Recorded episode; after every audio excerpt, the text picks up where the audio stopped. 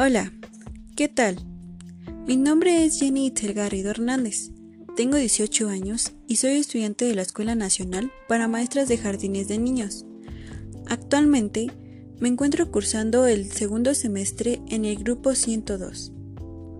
La intención de este audio es dar a conocer mi opinión y experiencia sobre las prácticas de observación que se llevaron a cabo en el mes de marzo y mayo de este año 2021, para lo cual desarrollaré algunas ideas generales. Yo consideraba que las clases virtuales se desarrollaban similares a las presenciales, es decir, cubrían el horario que cubrían en el presencial y que también tenían un cierto horario para que los niños desayunaran y comieran. También consideraba que la asistencia de los niños era completa, tanto con el maestro como con los especialistas.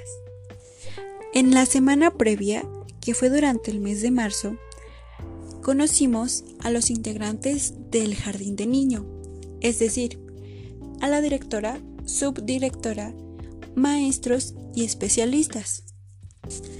Fue una grata experiencia, ya que nos recibieron con las puertas abiertas, con una gran actitud y una gran alegría, para poder hacer nuestros primeros acercamientos en nuestras prácticas. También tuve la oportunidad de conocer a los padres de familia, quienes me recibieron muy bien. Durante esta jornada de prácticas, cambió lo que yo consideraba anteriormente de cómo se llevaban a cabo las clases.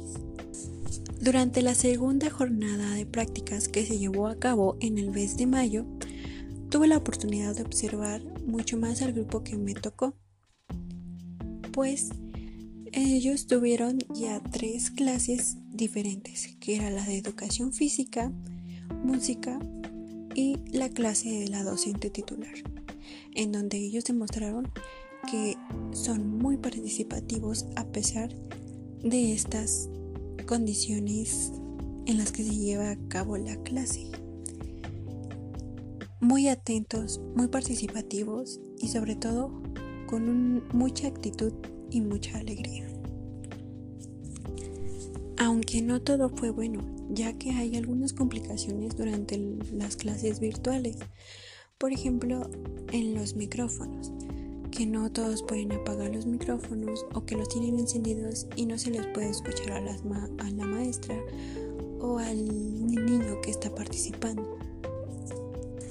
Otra dificultad también es el internet, pues en ocasiones se puede llegar a trabar o puede llegarse a quedar sin conexión, ya sea los alumnos o la maestra también de que en ocasiones durante la llamada no se puede ver completamente a los niños con la cámara prendida porque aparecen a veces apagadas.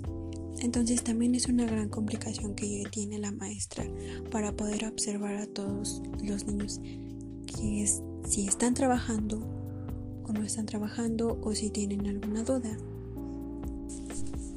Y claro, a seguirme preparando